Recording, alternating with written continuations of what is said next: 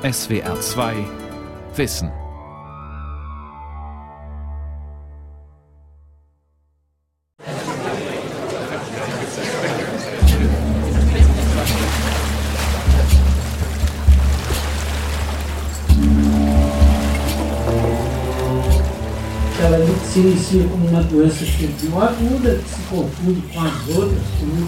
Die Krankheit beginnt mit einem starken Fieber, ähnlich dem Dengue-Fieber, mit Kopfschmerzen, Muskelschmerzen und einer hohen Viruslast im Blut. Dann kommt es bei schweren Fällen zu einer Gelbsucht. Die Nieren versagen, es beginnen innere Blutungen. Früher nannten sie diese Phase das schwarze Erbrechen. Wenn die einsetzt, so hieß es damals, verlässt der Arzt das Krankenzimmer und der Priester tritt ein.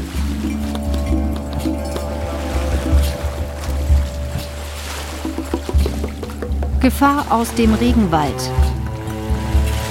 Gelbfieberepidemie in Brasilien. Eine Sendung von Gudrun Fischer.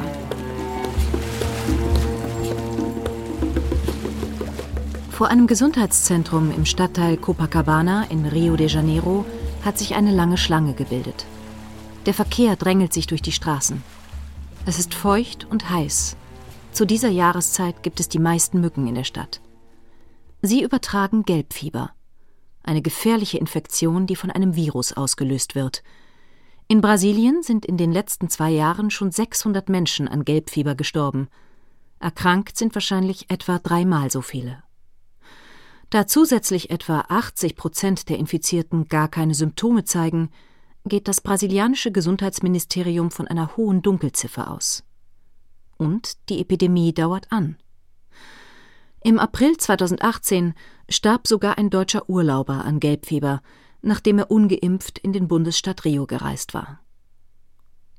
Früher gab es die Krankheit auch in Europa, vor allem im Mittelmeerraum. Heute ist sie selten, denn die ägyptische Tigermücke Aedes aegypti, die in Südeuropa der Überträger der Krankheit war, verschwand. In großen Städten der tropischen Regionen ist sie allerdings inzwischen weit verbreitet. So auch in Rio de Janeiro und Sao Paulo. Besonders in ärmeren Stadtteilen, wo die Häuser dicht an dicht stehen, es keine reguläre Wasserversorgung gibt und die Abwasser- und Müllentsorgung kaum funktionieren, gibt es viele Mücken denn hier finden sie viel stehendes Wasser, in dem sie ihre Eier ablegen können.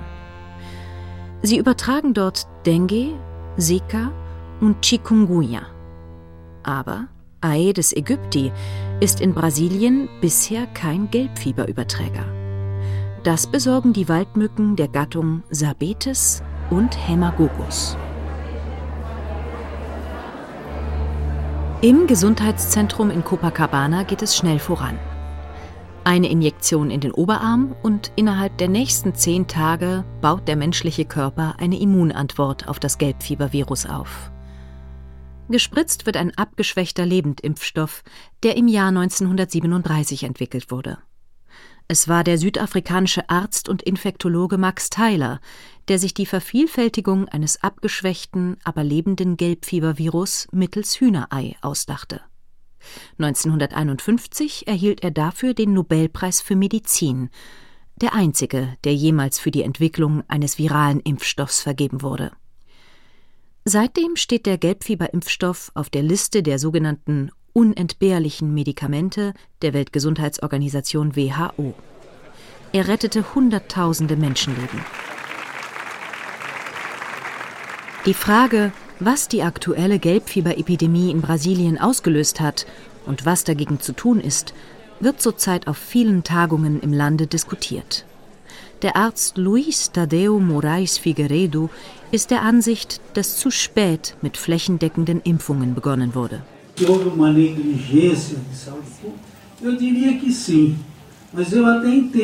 Einige sagen, es gab eine Panne im öffentlichen Gesundheitswesen. Tja, ich denke, da wurde einfach der Aufwand gescheut. Dabei haben wir einen hervorragenden Impfstoff und stellen wirklich große Mengen davon her. Okay, wir hatten auch schon schlechte Presse wegen tödlicher Nebenwirkungen und dadurch brechen Impfkampagnen einfach zusammen. Aber wir müssen schlicht und einfach alle Menschen im Lande impfen. Früher ließen sich nur Reisende, die in das Amazonasgebiet oder nach Zentralbrasilien wollten, gegen Gelbfieber impfen. Jetzt gilt die Empfehlung für das ganze Land. Denn die Todesrate ungeimpfter Menschen ist bei einer Gelbfieberinfektion hoch. Ihre Augen werden gelb, weil ihre Leber sich entzündet. Es kommt zu inneren Blutungen, die Organe versagen. Morais Figueredo deutet auf eine Vortragsfolie an der Wand. Darauf ist eine Zellregion der Leber eines Patienten zu sehen, der kürzlich an Gelbfieber starb. Was unseren Pathologen sehr gewundert hat, der nicht gewöhnt ist, Gelbfieberopfer zu sezieren, war, dass nur wenige Leberzellen in dieser Region hier noch in Ordnung waren. Der Rest war schon vollständig nekrotisch, also abgestorben. Hier die Lunge eines anderen Patienten. Wie Sie sehen, hatte er eine blutige Lungenentzündung. Seit es die Gelbfieberimpfung gibt, verschwand die Krankheit mehr und mehr aus den Städten im Süden Brasiliens. Doch das Virus war nicht ausgerottet. Es hatte sich sozusagen in die Urwälder zurückgezogen. Dort ist es in Affen und Waldmücken zu finden. Die Menschen, die zurzeit erkranken, werden in der Nähe von Wäldern bestochen. Die Vorstellung, die Epidemie könnte sich in die Städte verlagern und womöglich auch wieder auf die weit verbreitete ägyptische Tigermücke überspringen, ist für Brasilien ein Horrorszenario. Taxifahrer Lucas Adriano da Silva kommt gerade aus dem Gesundheitszentrum in Copacabana. Tem que ir para Tinguá, ich musste mich impfen lassen, weil ich regelmäßig am Wochenende nach Chinghua fahre. Denn ich bin von den Zeugen Jehova und wir missionieren dort einmal im Monat. In Chinghua gibt es einen Nationalpark. Da ist viel Wald, sind viele Wasserfälle und viele Affen. Wer dahin fährt, heißt es, sollte sich unbedingt schützen. In Chinghua, das in der Metropolregion von Rio de Janeiro liegt, wurden einige tote Affen gefunden – das gilt als Alarmsignal für Gelbfieber. Alle verdächtigen toten Tiere werden eingesammelt und pathologisch untersucht. Die Zahl der toten Affen in Südbrasilien wuchs in den letzten zwei Jahren auf 10.000. Schon Ende 2016 begannen die Impfkampagnen in kleinen Ortschaften in der Nähe der Wälder, wo tote Affen gefunden worden waren. Ein paar Monate später wurden die Kampagnen auf die Metropolen Sao Paulo, Rio de Janeiro und Salvador da Bahia ausgedehnt. Bisher ist unklar, weshalb das Virus plötzlich im Süden und Südosten Brasiliens auftauchte. Der Epidemiologe Jonas Schmidt-Scharnassit vom Bernhard-Nocht-Institut für Tropenmedizin in Hamburg beschäftigt sich regelmäßig mit Gelbfieber. Seine Abteilung ist WHO-Kooperationszentrum für von Mücken übertragene Viren. Er sitzt vor seinem Bildschirm und liest die Zahlen aus dem Bundesstaat Sao Paulo vor. Also Sie haben 71 Verdachtsfälle, von denen sind zwei bestätigt und sechs werden noch weiter untersucht.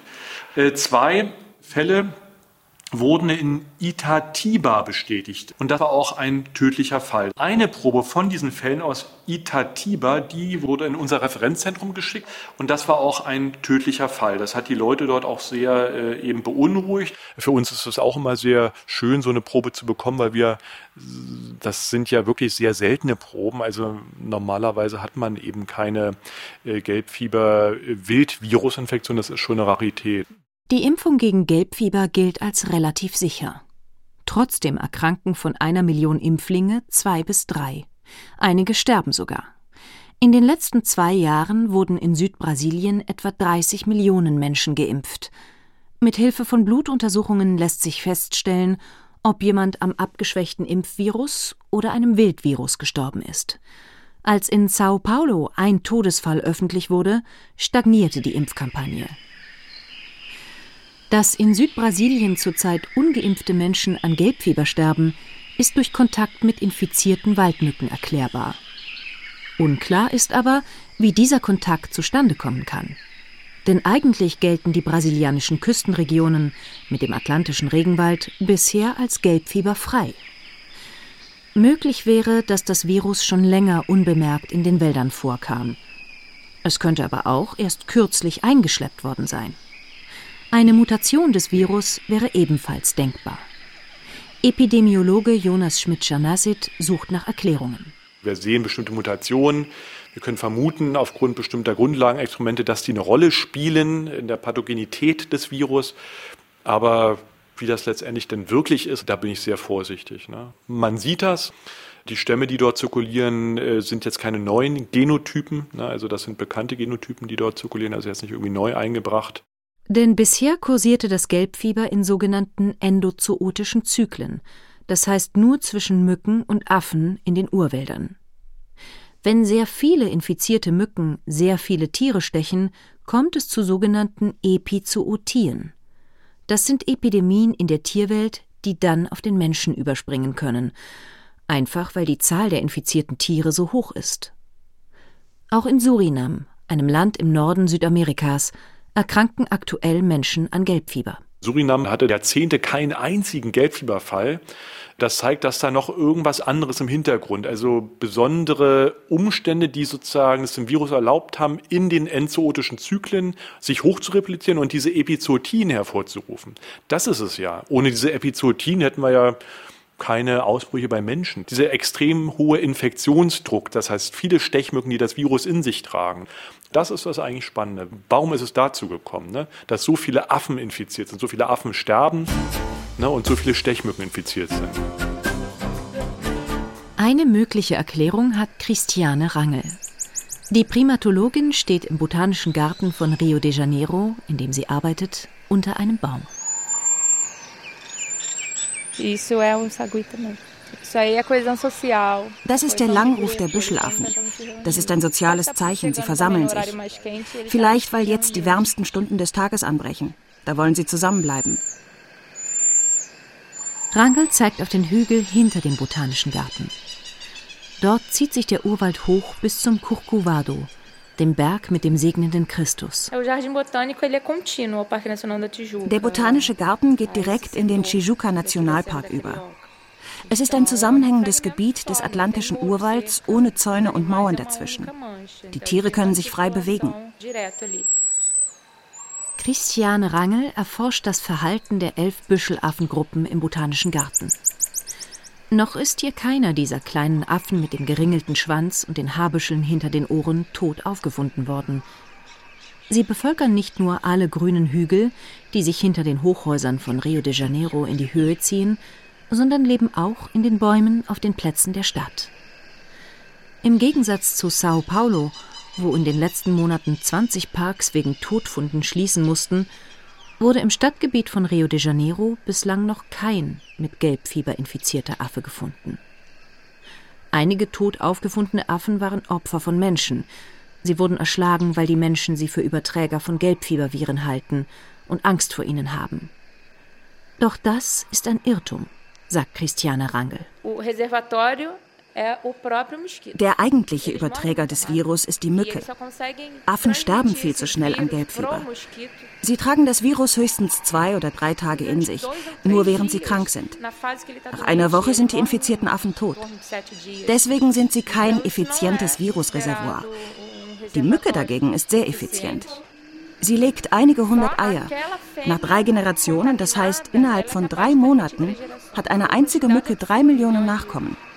Eine infizierte Mücke überträgt das Virus drei Generationen lang auf ihre Eier. Die hohe Zahl an Mücken ist viel signifikanter als die zwei oder drei Tage, während der ein Affe Viren in sich hat und wieder auf die Mücken übertragen kann. Die Mücken sind das Reservoir. Affen und Menschen sind nur Zwischenwirte. Luis Antonio Bastos Camacho, Arzt und Epidemiologe, arbeitet am Osvaldo Cruz Institut für biomedizinische Forschung in Rio de Janeiro. In der Impfstofffabrik des Instituts wurden bislang pro Monat vier Millionen Gelbfieberimpfdosen hergestellt. Nun wurde die Produktion auf acht Millionen Dosen aufgestockt. O mais perto que a gente tem é Teresópolis, das Rio am nächsten liegende Opfer kam aus Teresopolis, den hohen Bergen hinter Rio. Und wir haben nun tote Affen in Nova Iguaçu gefunden, einem Landkreis, der an Rio de Janeiro grenzt. Tote Affen sind unser Alarmsignal. Wir haben drei Affenarten, die an Gelbfieber erkranken können. Das sind Brüllaffen, Kapuzineraffen und Büschelaffen. Büschelaffen und Kapuzineraffen sind auch in den Parks in den Städten verbreitet. Sie kommen in Rio de Janeiro und in Sao Paulo sehr nah an Wohnhäuser heran. E. E e.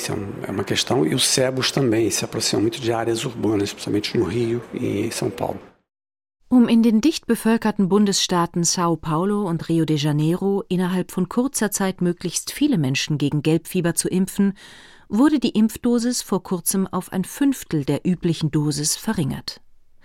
Mit derselben Menge Impfstoff können nun also fünfmal so viele Menschen behandelt werden. Das ist wichtig, um die flächendeckenden Impfungen zu beschleunigen. Bisher ist nur etwa die Hälfte der 210 Millionen Brasilianer geschützt. Leider verursacht die reduzierte Dosis genauso oft Nebenwirkungen wie die komplette. Gleichzeitig wirkt sie nur circa acht Jahre, so Epidemiologe Camacho. Eine normale Gelbfieberimpfung wirkt laut WHO ein ganzes Leben lang. Foi mostrado nesse estudo que foi feito em 2009 aqui no Brasil, com doses reduzidas. Wir führten im Jahr 2009 eine Studie mit verminderter Dosis durch. Sie war sogar um ein Zehntel vermindert. Die Immunantwort der Individuen aus der Studie war ähnlich hoch wie die der Vergleichsgruppe mit der kompletten Dosis. 98 Prozent der Leute waren nach der Impfung immun.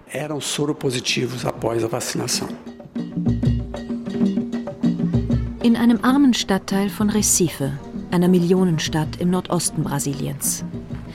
Hier hat im Jahr 2015 das Zika-Virus zu besonders vielen Kindern mit Mikrozephalie, einem zu kleinen Kopf, geführt.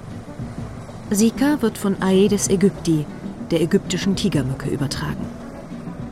In armen Stadtteilen, wo Häuser dicht an dicht stehen, ist sie besonders stark verbreitet. Sie liebt Stadtteile ohne regelmäßige Trinkwasserversorgung, denn dort sammeln die Menschen Trinkwasser in Gefäßen, den bevorzugten Brutstätten für die Eigelege der Mücken. Secretaria de Saúde e Dengue. Bom dia, tudo bem? Bom dia. Ah, tudo bem. Biologiestudentin Danieli kontrolliert Mückenfallen. Sie klopft an die Türen der ausgewählten Häuser. Sie beginnt bei Dona Nair. Vor deren Häuschen hängen runde Plastikdosen, darin ein wenig Wasser. Unter den Betten ihrer Familie stehen Plastikschachteln, auch darin ein wenig Wasser. Beide Gefäße sollen weibliche Mücken anlocken. Die Mücken legen ihre Eier auf ein Stück Stoff an der Gefäßwand, aber das Wasser enthält ein Larvizid, damit die Tigermücken noch im Larvenstadium sterben. Danieli befördert die Stoffstücke, an denen die winzigen schwarzen Eier kleben, in eine Tüte und legt neuen Stoff in die Plastikgefäße.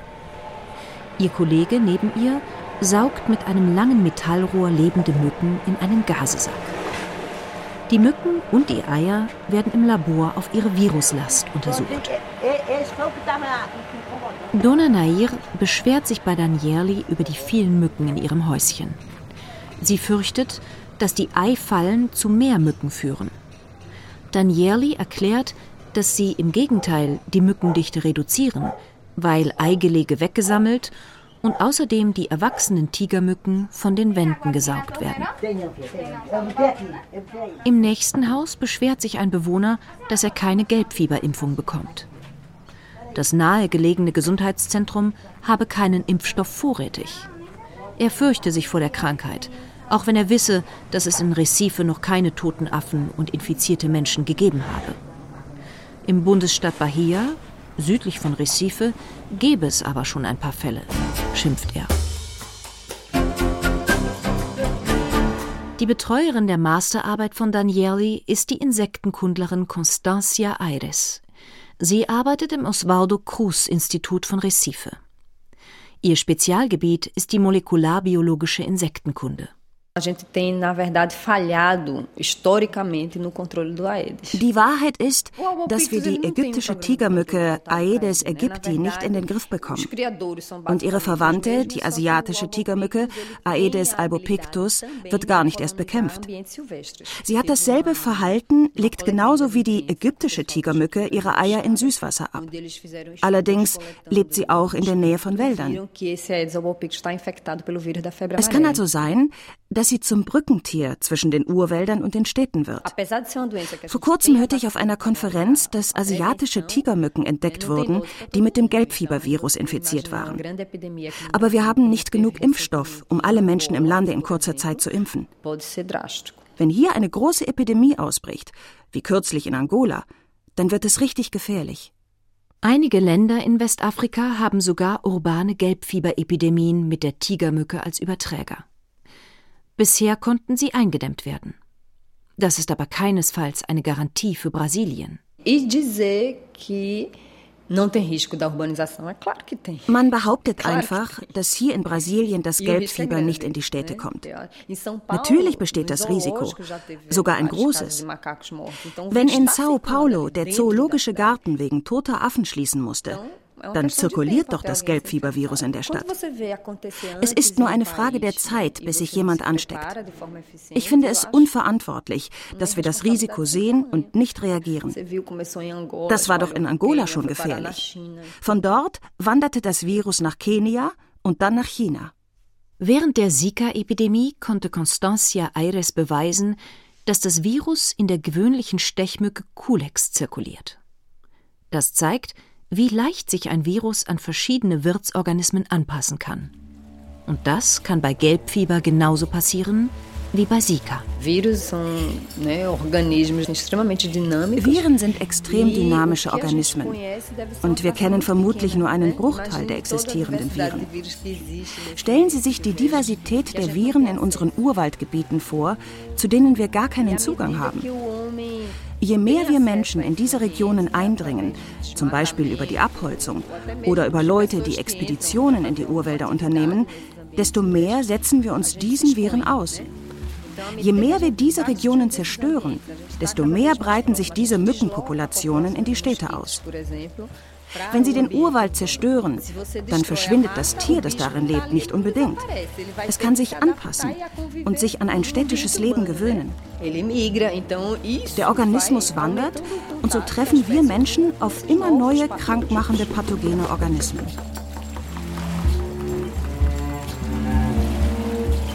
Hier könnte also eine Ursache für die neue Ausbreitung der Gelbfieberepidemie liegen. Die Umwelt verändert sich die Menschen dringen tiefer in vorher unbekannte Regionen ein. Das sieht auch der deutsche Epidemiologe Jonas Schmidt-Schanasit so.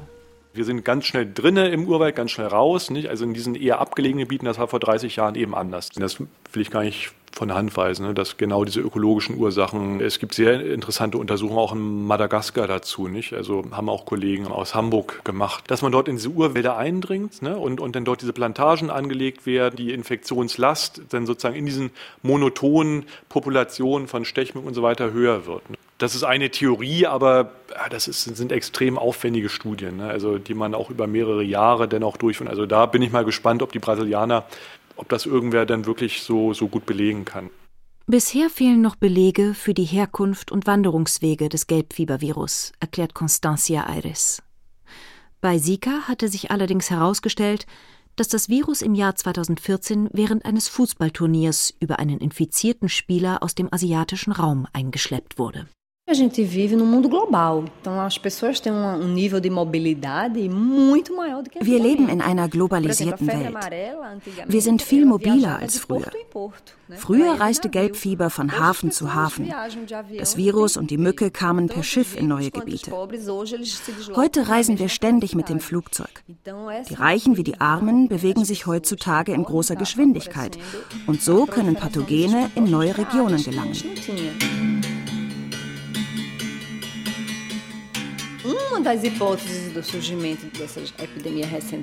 Eine andere Theorie für das Auftauchen der Gelbfieberepidemie war die Umweltkatastrophe in Mariana.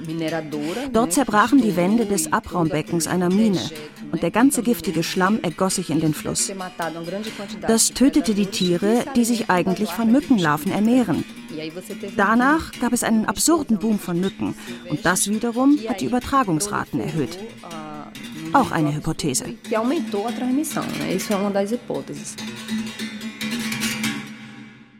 Auch weitere Umweltfaktoren spielen eine Rolle.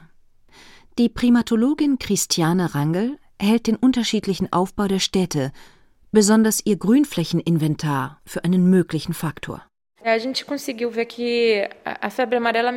Wenn wir die Infektionszahlen ansehen, dann sieht es so aus, als hätte Gelbfieber Rio de Janeiro und auch den Bundesstaat Rio fast übersprungen. Ich gebe zu, wir hatten Tote, Menschen und Affen, aber lang nicht so viele wie anderswo in Brasilien. Vielleicht, weil wir hier in Rio de Janeiro viele Naturparks haben. Wir besitzen mit dem Tijuca und dem Pedra Branca Nationalpark die größten städtischen Naturparks der Welt. Vielleicht ist deswegen unser Ökosystem besser im Gleichgewicht. Bei uns müssen sich die Mücken noch gegen ihre Konkurrenten, also andere Mücken, behaupten. Außerdem leben in den Parks Frösche und Fische, die die Mückenlarven fressen. Wenn Christiane Rangel recht hat, könnte man solche großen Grünflächen als Pufferzonen für das ökologische Gleichgewicht nutzen. Die Mücken übertragen das Gelbfieber im Wald auf Affen. Die Krankheit bleibt so innerhalb der Wälder. Wenn diese Waldgebiete zu klein sind oder in trockenen Jahren die Affen abmagern, müssen sich die Mücken ihre Nahrung woanders suchen. Sie könnten in bewohnte Gebiete wandern. Notícia boa vem voando, se liga meu amigo no que vai acontecer. Rio de Janeiro verfolgt einen neuen Ansatz. Statt die Mücken an sich zu bekämpfen, wird zurzeit ungefähr ein Viertel des Stadtgebiets mit immunisierten Tigermücken überschüttet. Mehrere Millionen Menschen sollen bald von dieser Maßnahme profitieren. Um in der Bevölkerung für das Projekt zu werben, wurde sogar ein Samba dazu komponiert. Die immunisierte ägyptische Tigermücke wurde im Labor mit dem Wolbachia-Bakterium versetzt. Eine solche Mücke sticht weiterhin, aber sie kann keine Viren mehr übertragen. Und sie gibt die Wolbachia-Bakterien an ihre Nachkommen weiter. So erhält und vergrößert sich die mit Wolbachia versetzte Mückenpopulation ganz von alleine. Eines Tages, so die Hoffnung, überträgt die ägyptische Tigermücke im Stadtgebiet von Rio de Janeiro keine Viren mehr.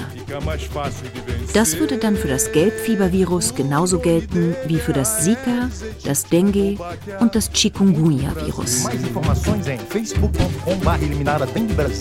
Zumindest von der ägyptischen Tigermücke würde dann keine Gefahr mehr ausgehen.